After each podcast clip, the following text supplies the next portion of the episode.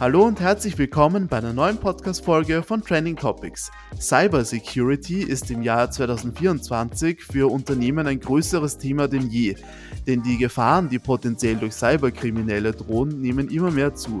Einen starken Fokus auf Cybersecurity legt in diesem Jahr der Kreditschutzverband KSV 1870 um über die wichtigsten Aspekte von moderner Cybersecurity zu sprechen, begrüße ich heute im Podcast Alexander Mitter, Geschäftsführer der KSV 1870 Nimbosec GmbH.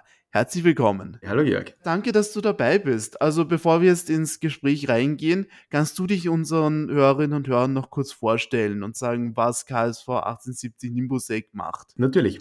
Mein Name ist Alexander Mitter, ich bin Geschäftsführer der KSV 1870 Nimbusec. Wir sind eine Tochter des KSV 1870 und beschäftigen uns seit mittlerweile mehr als elf Jahren mit dem Thema Cybersicherheit und haben eigentlich so kurz nach der Uni als Startup in Linz begonnen und dort auf eine echte Nische spezialisiert. Und zwar wirklich Hacking-Angriffe auf öffentliche Webseiten.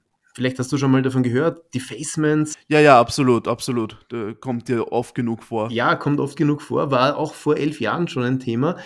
Das ist halt einfach sehr, sehr öffentlichkeitswirksam, wenn auf der Webseite auf einmal ein Teufelchen dir entgegenblickt und äh, man, es sieht halt die ganze Welt, ja, das Unternehmen wurde hier gehackt rein technisch meistens nicht einmal so tragisch, äh, insbesondere dann, wenn es sich um eine reine Marketing-Webseite handelt.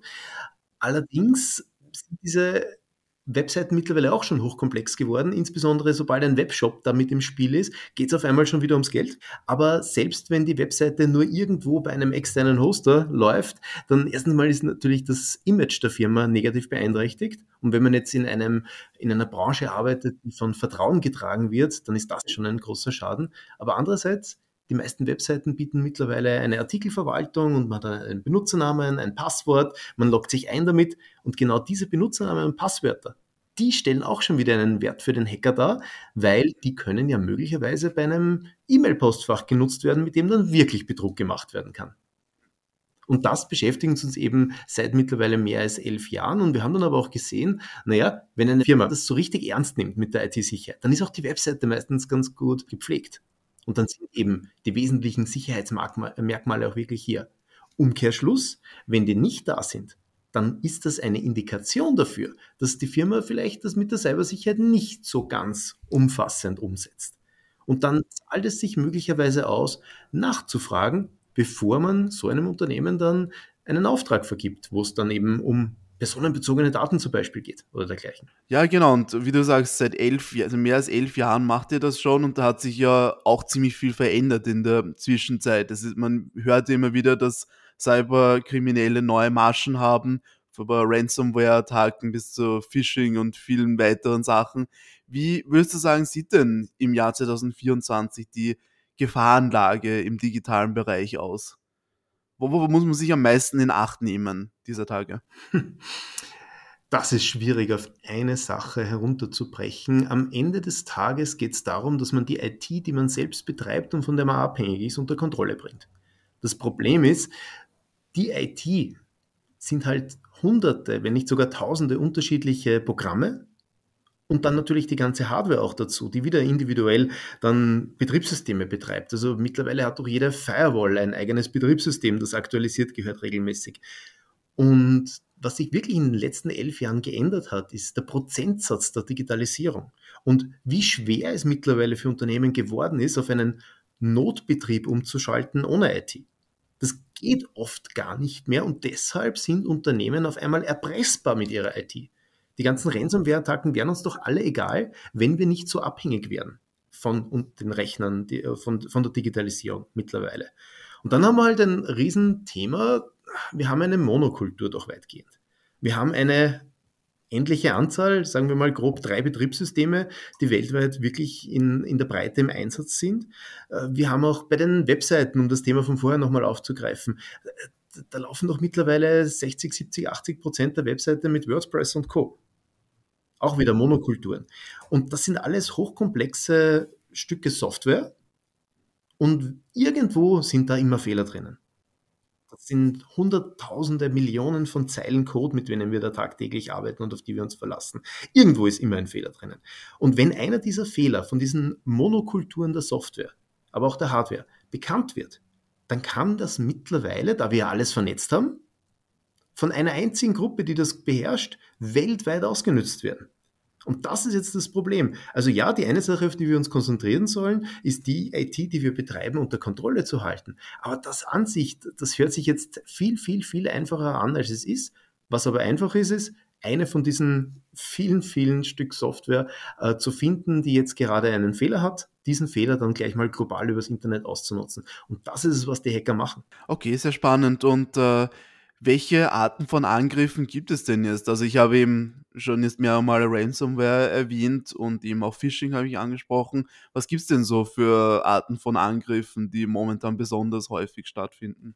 Also grob müssen wir unterscheiden zwischen individualisierten Angriffen, die auch sehr oft dann von staatlicher Seite sogar getragen werden, Advanced Persistent Threats, sogenannte APTs, und auf der anderen Seite eben die Angriffe, die in der Breite gemacht werden. Wir sagen in der Branche oft diese Script-Kiddie-Angriffe, mhm.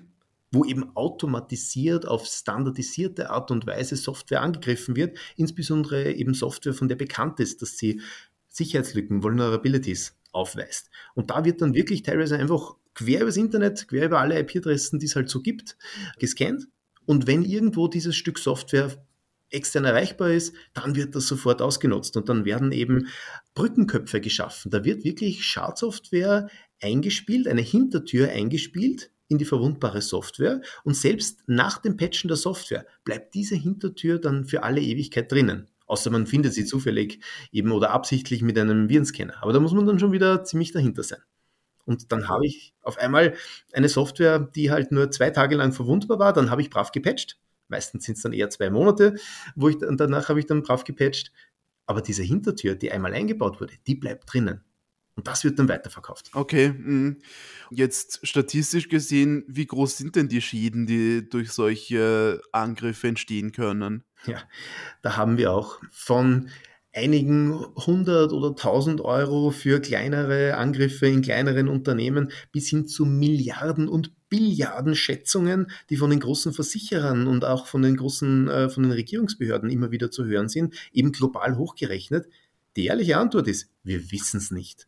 Wir wissen es nicht, weil wir haben keine belastbaren Daten in der Breite und jeder, der zuhört, möge hier in sich gehen. Würden wir denn das irgendwo melden, wenn wir wirklich einen Cybersicherheitsvorfall hätten?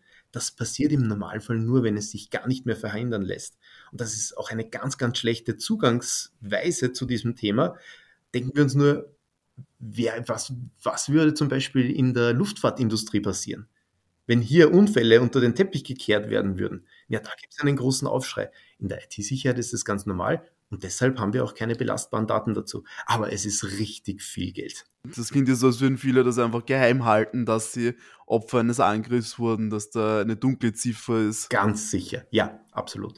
Ähm, e-, etwas approximieren kann man es über die Bitcoin-Flüsse. Also da wird immer wieder mal, äh, wenn man genau die Nachrichten liest auf dieses Thema hin, analysiert, wie viele Zahlungsflüsse gab es in gewisse Wallets die im Nachhinein dann bekannt werden als äh, Wallets eben von Betrügern, von Erpressern.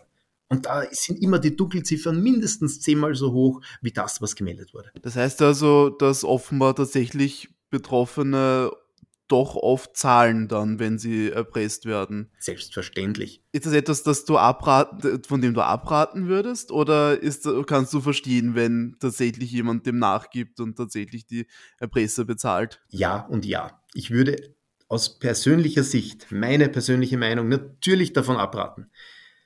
Ich verstehe es aber auch, wenn hin und wieder gezahlt wird und leider ist dieses hin und wieder ein hoher Prozentsatz. Ich persönlich würde wieder, da auch mir fehlen hier die belastbaren Zahlen, aber ich persönlich würde erwarten, dass deutlich mehr als die Hälfte der Erpressungsversuche auch tatsächlich bezahlt werden.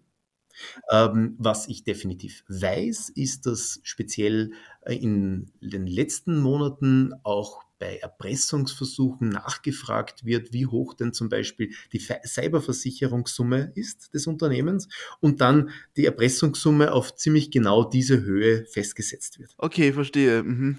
Interessant. Okay, und ähm, das, das heißt ja eben, Cyber Kriminalität ist durchaus immer noch weit verbreitet. Kommen wir mal zum Regulatorischen. Nämlich in der EU gibt es da in diesem Jahr durchaus eine spannende Entwicklung, nämlich die sogenannte NIS-2-Richtlinie, eine neue Cybersecurity-Richtlinie. Kannst du uns ein bisschen was über die erzählen? Was besagt diese Richtlinie? Mhm. Naja, die EU hat genau das, was wir jetzt auch besprochen haben, erkannt. Die hat schon vor einigen Jahren, also zwei, äh, äh seit 2016 gibt es da eigentlich die NIS-1-Richtlinie und die zielt bereits darauf ab, dass es eben nicht möglich sein soll, dass jemand, der irgendwo in oder außerhalb Europas sitzt, auf einen roten Knopf draufdrückt und auf einmal gehen bei uns die Lichter aus. Funktionieren bei uns die Banken nicht mehr, bleiben bei uns die Züge stehen. Und dementsprechend gibt es eben diese NIS-Richtlinie, die eigentlich ähm, zum Ziel hat, kritische Infrastruktur zu schützen in der Europäischen Union. Also es zielt auf die Netz- und Informationssysteme in der, Niveau, äh, in der Union ab und soll eine, die, ähm, ein gemeinsames hohes Sicherheitsniveau gewährleisten. Und bei NIS 1 2016 waren in Österreich so Daumen mal Pi 100 Organisationen betroffen, die eben Österreich mit Strom versorgen, mit Wasser versorgen, mit Finanzdienstleistungen besorgen, mit Transportdienstleistungen äh, versorgen. Also so über den Daumen, die genaue Liste ist geheim, aber es sind halt eher die größten und österreichischen Unternehmen gewesen. Und die Idee ist immer, wenn eines dieser Unternehmen ausfällt, dann ist das für einen wesentlichen Teil der Bevölkerung ein Problem. Und das war, wurde mit NIS 1 reguliert. Und da wurde schon viel in Richtung IT-Sicherheit getan. Es war aber auch sehr eng beschränkt, wirklich auf die kritische Infrastruktur selbst. Das heißt, genau auf den Dienst in dem Unternehmen, der eben diese kritische Infrastruktur darstellt. Und jetzt hat die Europäische Union einige Sachen gesehen. Auf der einen Seite hat sie gesehen, naja, so richtig sicher sind wir noch immer nicht. Diesen großen Kulturwandel hat 2016 nicht bewirkt. Und auf der anderen Seite äh, gehört eigentlich mittlerweile durch, das, durch das, dass die Digitalisierung fortschreitet, mehr und mehr zur kritischen Infrastruktur.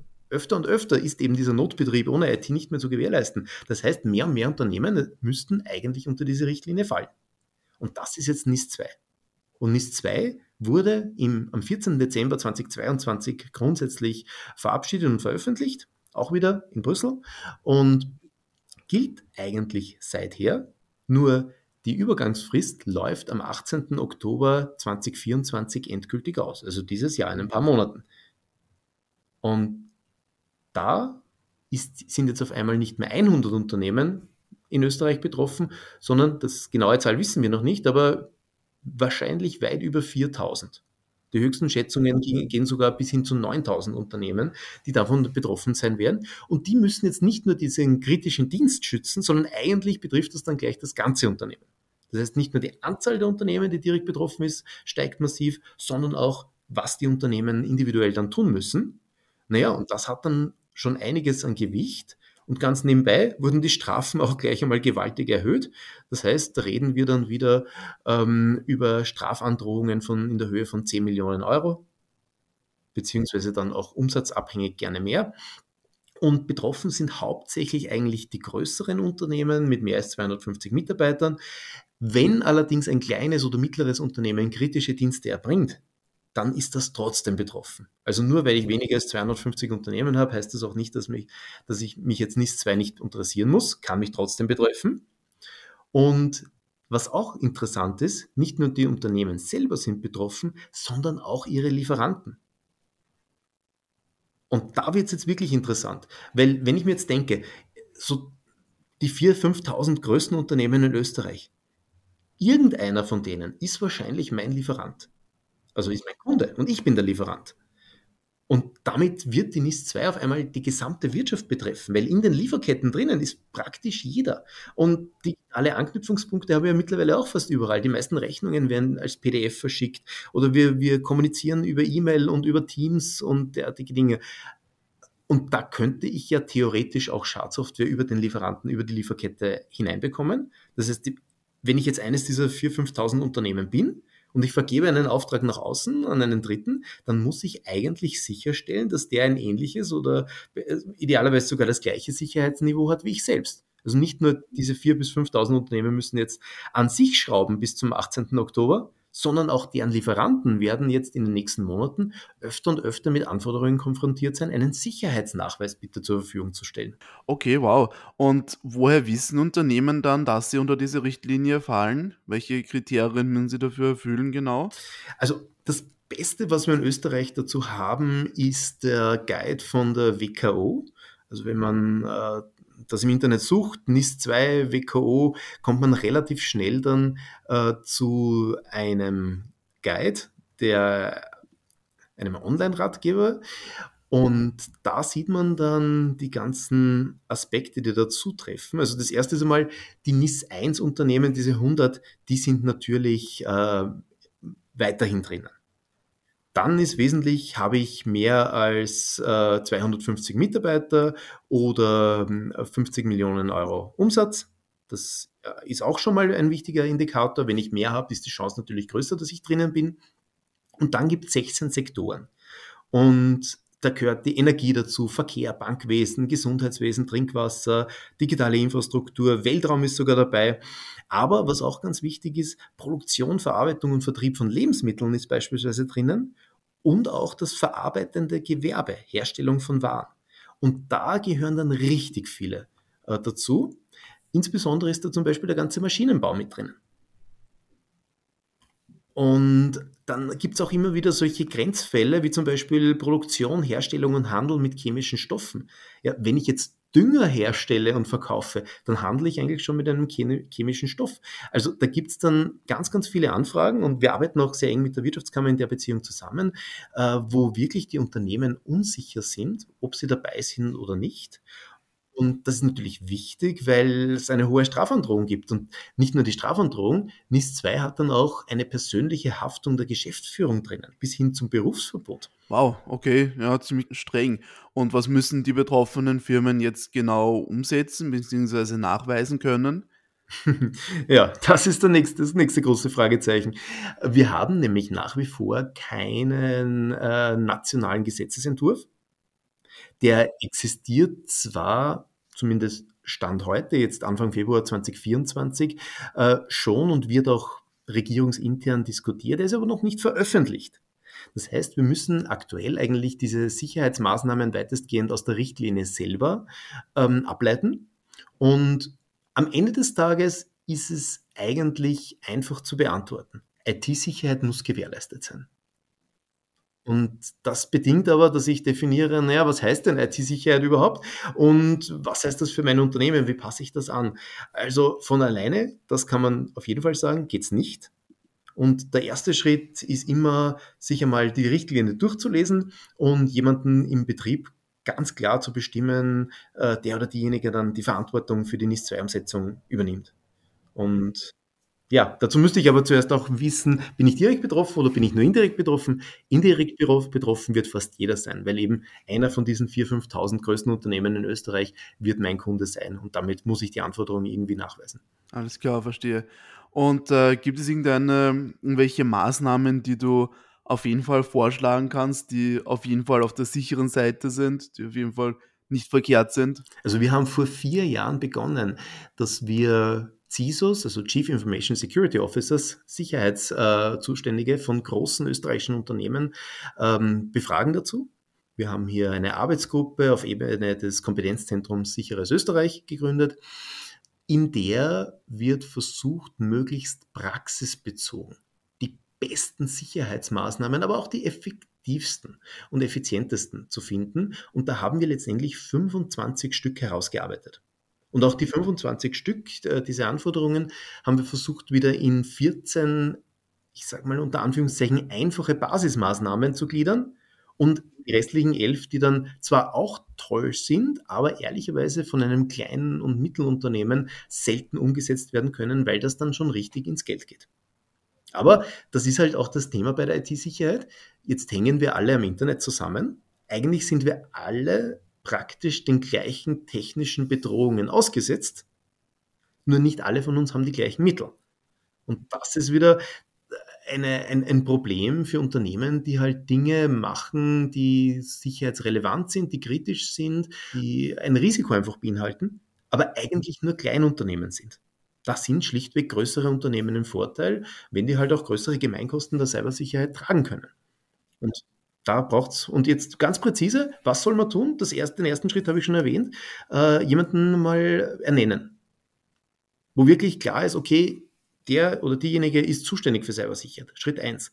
Das zweite ist, zu überlegen, was bedeutet Cybersicherheit in meinem Unternehmen und ein Dokument dafür anzulegen. Das nennt sich äh, Informationssicherheitsrichtlinie. Und dann in der Informationssicherheitsrichtlinie stehen die ganzen Details. Und da geht jetzt eigentlich die Latte los mit natürlich das, was einem sofort einfällt, Backup-Konzept. Auch gleich drüber nachdenken, äh, wenn alles verschlüsselt wird, auf das ich jetzt aktuell Zugriff habe, auf das, äh, auf das mein Computer Zugriff hat, habe ich noch irgendwo was herumliegen, auf das ich nicht Zugriff habe was ich dann noch nutzen kann. Und bis hin zu, naja, wie ist meine Firewall aufgestellt? Ist die auf Durchzug geschalten oder habe ich da ein etwas fortschrittlicheres System, wo ich auch sehe, welcher Netzwerkverkehr so drüber läuft? Komme ich überhaupt drauf, wenn jemand in meinem Netzwerk Unfug treibt? Alle Computer, die im Netzwerk sind, haben die auch alle Schadsoftwareerkennung in irgendeiner Form. Und Computer sind mittlerweile natürlich auch die Mobiltelefone. Das sind auch die Fernseher die in einem WLAN drinnen hängen können, die haben ja mittlerweile genauso ein Betriebssystem. Also eigentlich alle Rechner, die ich irgendwo betreibe, groß, klein, in einem Gerät eingebaut oder wirklich explizit als Laptop vor einem am Schreibtisch, sollten in irgendeiner Weise eine Schadsoftwareüberwachung haben, um eben möglichst schnell ein, ein mögliches Problem festzustellen. Naja, und dann auch Dinge wie Notfallpläne, dass mich eben, wenn etwas passiert, weil ein Restrisiko wird immer bleiben, ich einen Plan habe, was ich dann tue, in welcher zeitlichen Abfolge. Und bitte auf Papier ausdrucken. Weil wenn nichts mehr geht, dann geht nichts mehr. Und dann ist das Einzige, was mir vielleicht noch bleibt, ein Telefon von meinem Nachbarn, mit dem ich die Rettungskette sozusagen, meine IT-Rettungskette in Gang setzen muss. Und das alles zu Papier gebracht ist wunderschön und schon relativ viel Arbeit dann sollte man natürlich alle mit ins Boot holen. Man sollte seinen Mitarbeitern äh, das natürlich auch mitteilen, was da alles geplant ist und wie man vorgehen würde im Ernstfall, weil im Ernstfall hat man dann nicht die Zeit dazu. Also Mitarbeiterschulung, unbedingt, klar. Äh, mit den äh, Dienstleistern, die einem im Notfall helfen können, eventuelle Rahmenverträge ausmachen eine Idee haben, kann denn mein Rechtsanwalt, meine Rechtsanwältin auch wirklich äh, der Datenschutzbehörde schnell eine Meldung schreiben, so wie ich es ja dann machen muss in kürzestmöglicher Zeit bin ich selber eben von NIS 2 betroffen oder nicht, muss ich dann entsprechend auch eine NIS-Meldung machen. Und das alles haben wir versucht in einem sehr übersichtlichen Schema zusammenzufassen. Und dieses Schema, das ist auch kostenlos auf unseren Webseiten, auf der cyberriskrating.at abrufbar, wo genau diese 25 ähm, Maßnahmen, dieses Kochrezept für Basis Cybersicherheit äh, drinnen sind. Und wir versuchen auch und sind damit ehrlicherweise in den letzten Jahren auch erfolgreich, dass wir das mehr und mehr vereinheitlichen, zumindest österreichweit einmal. Weil eben die Wirtschaftskammer hat genauso ein Interesse daran, für ihre Mitglieder Cybersicherheit ähm, zu gewährleisten und sie dabei zu unterstützen. Und da versuchen wir halt auch, dass wir hier gemeinsam abgestimmt sind, sprich, dass nicht der KSV dann das eine empfiehlt und die Wirtschaftskammer das andere. Ähm, Daneben läuft dann zum Beispiel die, laufen die Initiativen des Innenministeriums, des Bundeskanzleramtes, äh, vieler, vieler privater Unternehmen, die ja auch ihre Lieferanten mitnehmen wollen auf die Reise. Weil jeder ist letztendlich dann ein Geschädigter, wenn ein Unternehmen nicht mehr funktioniert. Nicht nur das Unternehmen selbst, sondern auch de dessen Kunden. Dementsprechend tut sich jetzt gerade 2024 aufgrund dessen, dass eben NIS 2 im Oktober eingeführt wird, sehr, sehr, sehr viel. Und wenn man die Augen aufmacht und die Ohren spitzt, dann bekommt man auch viele kostenlose Angebote, wie man hier wirklich was dazu lernen kann. Okay, ähm, bevor wir jetzt zu dem Cyber Risk Rating von euch kommen, das ist natürlich auch sehr spannend, aber ich wollte noch auf was zurückkommen, was du vorher gesagt hast, nämlich das war interessant, dass die äh, Mittel vielleicht fehlen könnten. Zum Beispiel, ich denke jetzt an Startups und KMU, auch wenn die vielleicht jetzt nicht direkt unter die NIS 2 Richtlinie fallen, es, kann, es klingt schon ein bisschen so, als wäre es fast eine Zweikassengesellschaft, dass man sich Cybersecurity mal leisten können muss. Man braucht eben Know-how, man braucht doch irgendwie eine gewisse Fachkraft, die sich dann drum kümmert. Das klingt schon so, als, als würden da doch viel Kosten und Zeit und Mühen äh, anfallen. Glaubst du, ist das so, dass äh, Startups und KMU da benachteiligt sind, was Cybersecurity angeht? Oder du hast eben gerade auch gesagt, es gibt natürlich auch kostenlose Angebote. Also gibt es auch die Möglichkeit von für Startups und KMU, für kleinere, vielleicht unerfahrenere Unternehmerinnen und Unternehmer, die passende Cybersecurity zu haben. Mhm. Naja, also rein jetzt einmal grundsätzlich ja. KMUs sind hier einfach kleiner und dementsprechend haben sie weniger Möglichkeiten, sich gegen eine gleich große Bedrohung zu wehren wie die Großen. Aber es gibt Hilfe. Und da muss man schon sagen, sind wir auch als Kleinunternehmer gefordert. Wir haben selber als Startup äh, gestartet, also insofern kann ich das sehr gut nachvollziehen. Es gibt Förderchecks. Es gibt zum Beispiel äh, vom Nationalen äh, Koordinierungszentrum für Cybersicherheit, der NCC, einen Cybercheck, der bis zu 10.000 Euro an KMUs gibt für den Fall, dass die eben der NIS-2-Richtlinie unterliegen. Und da lief eigentlich die ursprüngliche Einreichfrist nur bis Jänner diesen Jahres. Und das wurde schlichtweg nicht abgeholt, das Geld. Und wurde jetzt bis zum 15. April verlängert. Also bis 15. April bekommt man jetzt auf ffg.at, Schrägstrich Europa, Schrägstrich NCC bis zu 10.000 Euro für die Verbesserung der eigenen Cybersicherheit. Ich glaube, da gibt es eine Förderquote, denke, es waren 40 Prozent. Aber wie gesagt, unbedingt einmal selber anschauen und abholen. Dann bei KMU Digital das ist auch wieder etwas. kmudigital.at äh, ist jetzt auch äh, abgelaufen, wird voraussichtlich dieses Jahr wieder aktiviert werden. Da gibt es Beratung, eben dieses Know-how einholen. Und das war letztes Jahr auf jeden Fall so, und auch das wurde nicht vollständig ausgeschöpft, dass 80 Prozent der initialen Kosten für die Erstberatung gedeckt gewesen wären. Und das wurde nicht ausgenützt. Und danach kann man auch weitermachen, wenn man dann nach der Erstberatung noch weiter tun möchte und eben äh, wirklich eine Informationssicherheitsrichtlinie aufsetzen möchte fürs eigene Unternehmen oder dann sogar eine neue Firewall kaufen oder Virenscanner besorgen und dergleichen. Äh, Gibt es für alles Förderungen, wurde aber nicht komplett ausgenutzt. Und das ist eben das, was wir uns äh, anschauen können. Speziell als KMU kann ich das wärmstens empfehlen. Unbedingt die Förderprogramme nutzen. Zusätzlich gibt es dann auch noch Landesförderungen, die für jedes Bundesland anders sind. Also am Ende kann ich eigentlich speziell so eine initiale äh, Cybersicherheitsberatung fast vollständig durch Förderungen decken lassen. Okay, also äh, wie ihr gerade gehört habt, es gibt Angebote, egal in welchem Stadium man ist mit seinem Unternehmen. Also auf jeden Fall bitte ausnutzen und eben die Cybersecurity verbessern. Und eben ein ein, äh, wie du vorhin schon gesagt hast, ein Instrument, um seine Cybersicherheit zu gewährleisten, ist eben das Cyber Risk Rating von KSV 1870. Kannst du noch ein bisschen mehr über das erklären? Wie funktioniert das genau? Also das Grundproblem ist, dass eben die Großunternehmen durch NIS 2 mit eben Strafandrohungen von 10 Millionen Euro und so weiter und so fort in Richtung ihrer Lieferanten äh, denken und sich dort Sicherheitsnachweise geben lassen.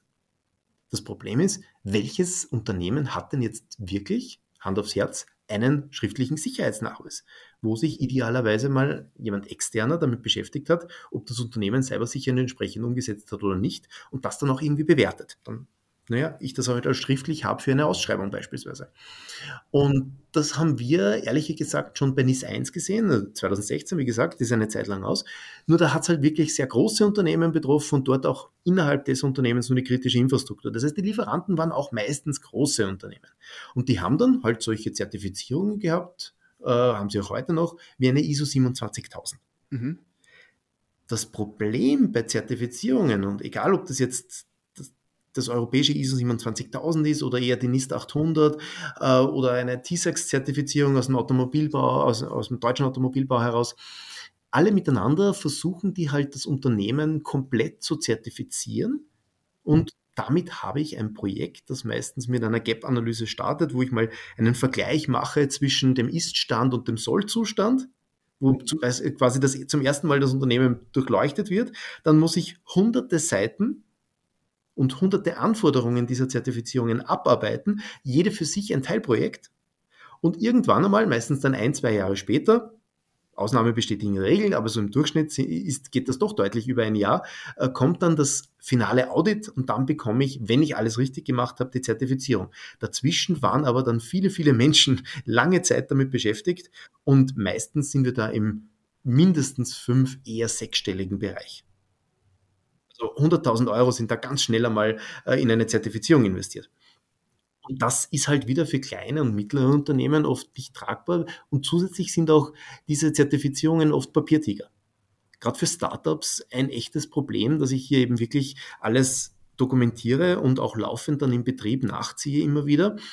Und da haben wir versucht, das Ganze ein bisschen einfacher zu gestalten, ohne jetzt die Sache an sich in Frage zu stellen. Das heißt eben, diese 25 Kriterien einmal, die quasi die wichtigsten Schritte zum Erreichen einer, eines gewissen IT-Sicherheitsniveaus darstellen, wirklich spezifisch nachzufragen und dann aber sich nicht mit einem Ja, ja, haben wir eh zufrieden zu geben.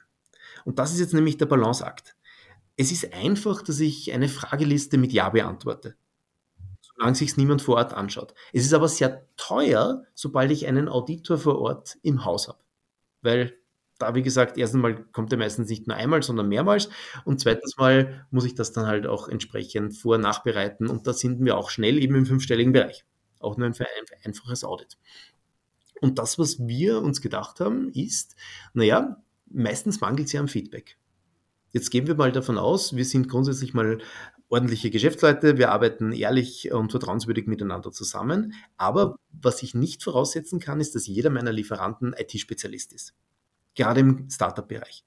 Da gibt es so viele innovative Felder, aber IT-Security ist halt nicht das einzige. Und ich, nicht jedes Startup stellt sich gleich mit einem Seed-Investment einen IT-Security-Spezialisten oder Spezialistin. Und dementsprechend versuchen wir eben hier mit diesen 25 Anforderungen einerseits eine Richtschnur zu bieten, Andererseits, wenn man dann so ein Rating macht, bekommt man Feedback. Das heißt, so ein Ratingprozess sieht dann bei uns so aus, dass die Frage gestellt wird, die Anforderungen, zum Beispiel haben Sie eine Informationssicherheitsrichtlinie, da sind dann noch ein paar Details ausgeführt, wie die auszusehen hat. Wir versuchen auch kostenlos verfügbare Inhalte zu verlinken, an denen man sich ein Beispiel nehmen kann. Und dann steht da mal da, ja oder nein. Und naja, in unserer Erfahrung wird fast immer ja geklickt weil man möchte, man denkt ja das Beste vom Unternehmen und dann geht so eine kleine Box auf und in der muss man dann, da hat man 3000 Zeichen maximal Zeit. Also wir wollen zwar schon was wissen, aber wir wollen jetzt auch nicht eine Kopie des IT-Sicherheit des Grundschutzkataloges aus Deutschland dort reinkopiert äh, sehen. Und da schreibt dann das Unternehmen individuell hinein, wie es denn diese Anforderungen umgesetzt hat. Und dieser Text geht an unsere Validierer im Hintergrund, das sind IT-Sicherheitsspezialisten mit der entsprechenden Erfahrung, die dann für jede einzelne dieser 25 Anforderungen ein kompetentes Feedback liefern, ob denn das diesem Minimum, das ich eigentlich nach NIS und NIS 2 benötige, entspricht oder nicht. Und das war sozusagen die andere Seite, weil ich muss ja nicht nur einen Sicherheitsnachweis in irgendeiner Form für das Unternehmen äh, produzieren, sondern ich muss ja den, der den dann braucht, den Auftraggeber beispielsweise auch überzeugen und ich muss eventuell auch eine Behörde überzeugen, weil NIS, NIS 2, das wird in Österreich vom Innenministerium exekutiert, die haben natürlich auch ein Auge dann drauf, ob das denn tatsächlich stimmt, was da so am Papier stimmt, äh, steht.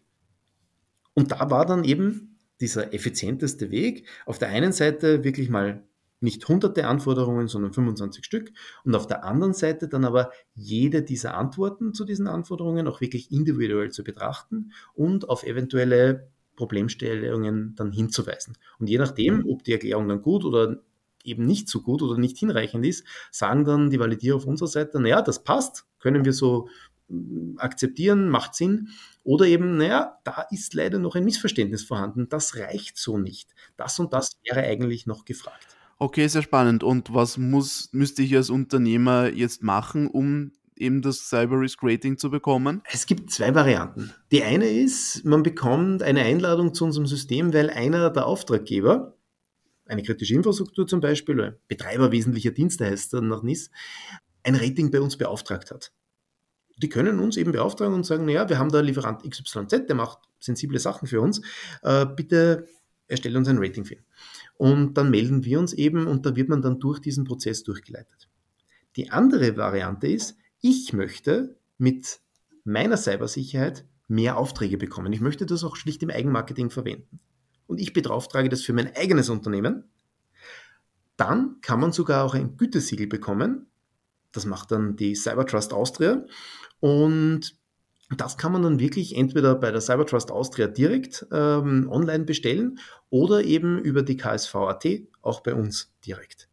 Und dann macht man das eben in Eigenregie. Und wenn man sieht, ja, das passt, ich bin dort, wo ich hingehöre, ich kann das eben im Idealfall sogar ein Gütesiegel so erlangen, dann bekommt man das auch von uns verliehen und kann das auch in Ausschreibungen verwenden, insbesondere bei diesen 4.000 bis 5.000 Unternehmen, die direkt unter NIS 2 betroffen sind. Naja, da wird man natürlich automatisch dann weiter nach vorgereiht, wenn man das schon hat. Okay, cool. Und äh, wem würdest du das alle empfehlen, das Risk Rating zu machen? Sollten das alle Unternehmen versuchen? Also in erster Linie mal Unternehmen, die eben für große kritische Infrastrukturen arbeiten, das ist, liegt auf der Hand.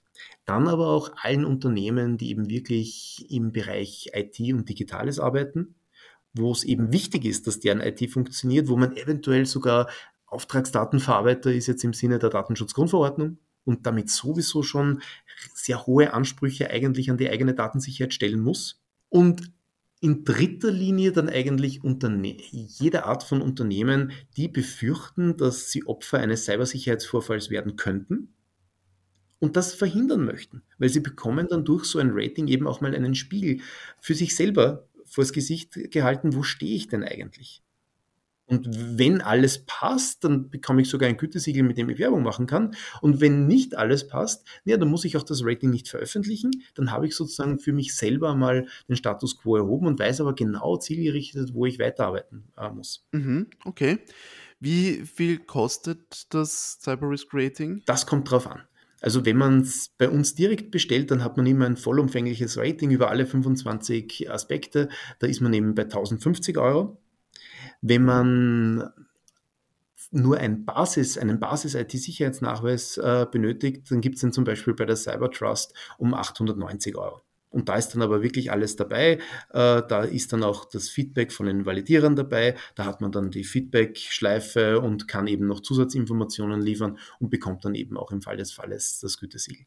Okay, sehr cool. Also um es zusammenzufassen, was wir jetzt alles besprochen haben, eben im Jahr 2024 sind Unternehmen massiv gefordert natürlich, was Cybersecurity angeht, aber es gibt jede Menge Angebote und Möglichkeiten, um eben diesen Anforderungen gerecht zu werden. Ja, man muss sie nutzen. Man muss sich damit beschäftigen und das Wichtigste ist nicht den Kopf in den Sand stecken, von alleine, ehrlicherweise, das funktioniert nicht mehr. Von alleine wird sich IT-Sicherheit nicht einstellen im Unternehmen. Aber ja, es ist schaffbar. Es ist keine Raketenwissenschaft mehr. Es gibt klare Hilfsmittel, klare Richtlinien, wie es funktioniert. Und das meiste davon kann man auch selber implementieren. Okay, super. Dann sage ich vielen herzlichen Dank für das spannende Gespräch, Alexander. Danke ebenfalls. Ja, das war Alexander Mitter von KSV 1870 Nimbusek. Damit sind wir zum Ende dieser Podcast-Folge gekommen. Vielen Dank fürs Zuhören und schaltet auch das nächste Mal wieder ein, wenn wir spannende Gäste bei uns im Podcast begrüßen dürfen. Bis dann!